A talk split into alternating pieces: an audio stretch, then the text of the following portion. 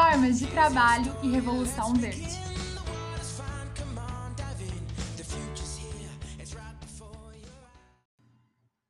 E aí, pessoal, segundo podcast, tá?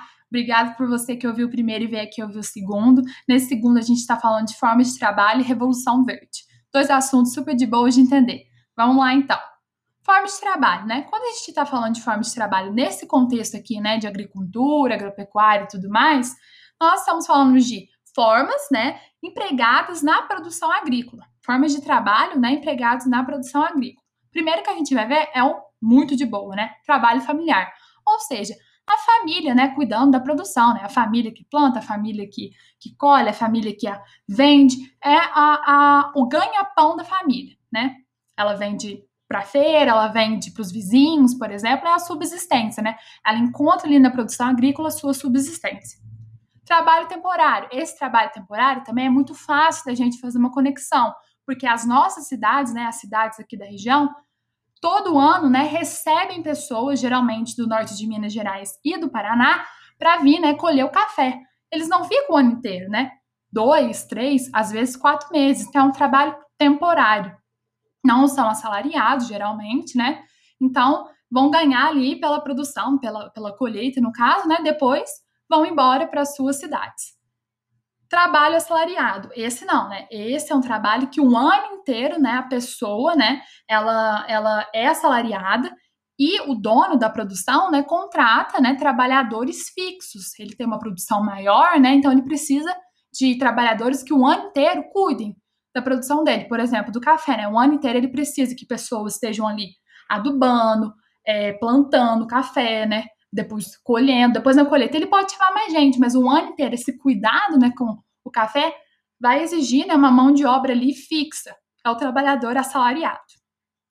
É, temos também a parceria e o arrendamento, tá? Que também é muito comum aqui na região, né? Geralmente a gente ouve o alqueire, né? Ah, tal pessoa está cuidando de três alqueires de tal outra né? É muito comum aqui na região mesmo, né? Essa parceria. É aquele dono da propriedade e a pessoa que só tem a força de trabalho. Não, não é Marx, mas é parecido, né? Que essa questão de uma pessoa, ela é proprietária, né, de vários salqueiros de terra, né, de hectares de terra, e ela faz parcerias com outras, né, que não possuem terra, mas que sabem, né, as técnicas para plantar determinada cultura, né, sabem como cuidar, por exemplo, do café, sabe como cuidar da soja, né? Geralmente é café aqui da região, né, que faz essa parceria e arrendamento. Então, o dono, né, do alqueire, o dono do hectare, ele provê para outra pessoa as sementes, os insumos agrícolas, né? Às vezes não, mas a maioria das vezes sim. E essa pessoa o ano inteiro vai cuidar do café, vai plantar, vai adubar, vai, vai colocar o agrotóxico, depois ela vai ser responsável por colher, colher o café, né, fazer a colheita do café. Quando chega na hora de vender, né, ela divide os lucros, né, com o proprietário, né, da terra. Geralmente 50 50%, mas pode ser que seja 40, 60, né? É uma outra forma de trabalho. E por último, né, infelizmente, a escravidão por dívidas.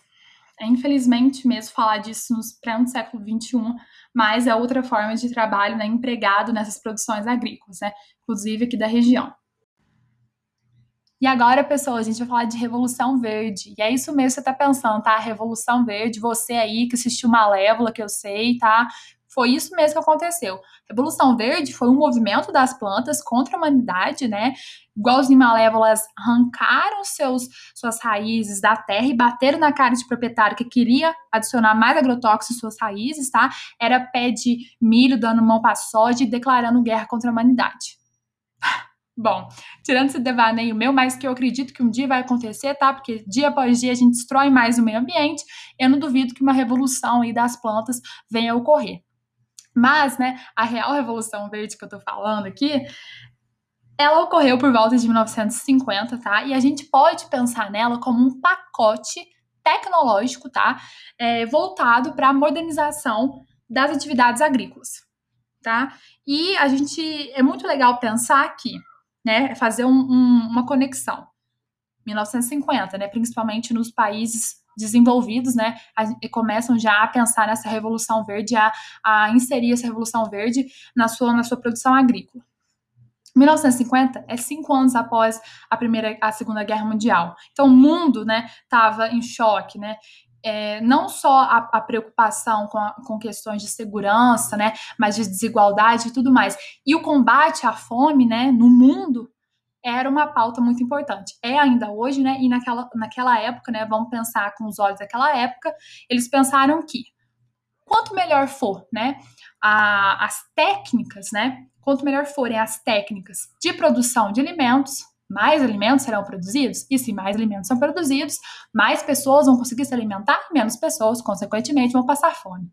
E isso, tá? Que a Revolução Verde se preocupava é uma preocupação que a gente tem até hoje, né? A gente tem medo da população continuar crescendo, crescendo, crescendo e faltar alimento no mundo. Hoje, né, agora, a gente sabe que a produção que a gente tem aqui, né, de alimentícia, ela é capaz, né, ela é suficiente para alimentar cada indivíduozinho desse mundão. A questão mesmo mais é política, né? É, não, esse alimento não é acessível para todas as famílias. Mas a Revolução Verde ela cumpriu com o seu papel no sentido de não acabou com a fome no mundo, mas ela inovou com certeza inovou, modernizou o campo, tá? Trouxe semente híbrida. Hoje a gente pensa em alimento transgênico, né? A gente pensa em uso de maquinário na lavoura, defensivo agrícola, né, que é um nome chique para agrotóxico. Então a gente tem a presença de inseticida, fungicida, herbicida, adubos químicos, né? Então, todo esse pacote, né, todas essas técnicas e outras mais, né, proporcionaram uma maior produção alimentícia. Então, isso a gente não pode negar, tá? A Revolução Verde aumentou sim, né? A Revolução Verde, que foi inserida em alguns países, né, os países que aderiram a essa Revolução Verde, aumentaram sim significativamente sua produção alimentícia, né? Que cabe hoje nós se preocupar, né? Como que essa produção alimentícia, né? É, se essa produção alimentícia está sendo é, bem distribuída. E a gente sabe que não, né? Bom, é isso aí sobre Revolução Verde, técnicas de trabalho. Obrigada por ter ouvido. E você que ficou até o final, parabéns, guerreiro!